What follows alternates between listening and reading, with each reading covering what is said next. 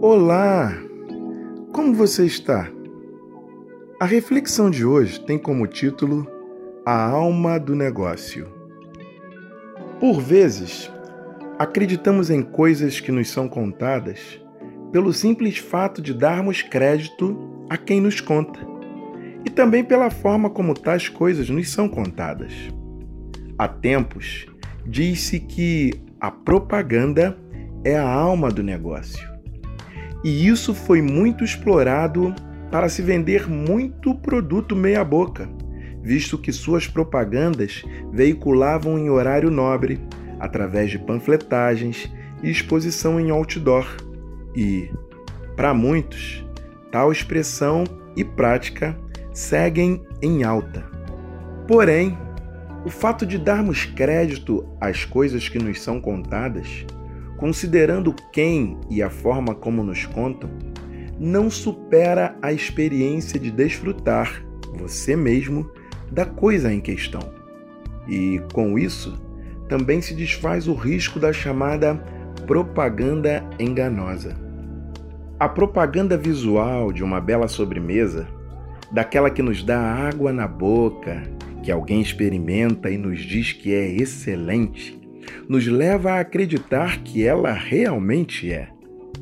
Mesmo assim, nada supera a experiência de ter você mesmo experimentado e chegado à conclusão, não mais pelo que disseram, mas porque você fez prova.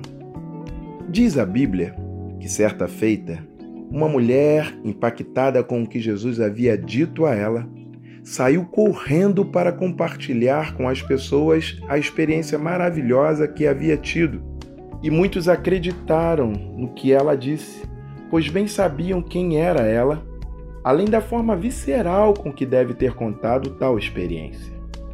Tal fato é relatado no Evangelho de João, capítulo 4, de 39 a 42, que diz: Muitos samaritanos daquela cidade creram nele em virtude do testemunho da mulher que anunciara: Ele me disse tudo quanto tenho feito. Vindo, pois, os samaritanos ter com Jesus, pediam-lhe que permanecesse com eles, e ficou ali dois dias. Muitos outros creram nele por causa da sua palavra e diziam à mulher: Já não é pelo que disseste que nós cremos, mas porque nós mesmos temos ouvido e sabemos que este é verdadeiramente o Salvador do mundo. Aleluia!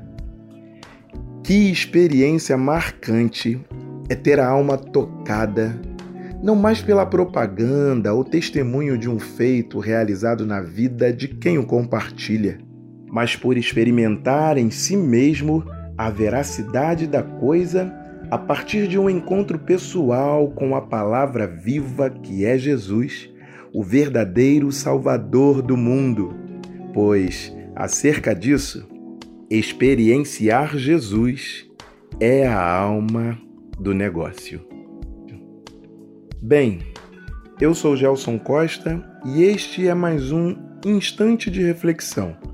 De forma simples e rápida, desejando, porém, que tenha profundidade suficiente, capaz de promover algum resultado em você que ouve. Deus te abençoe.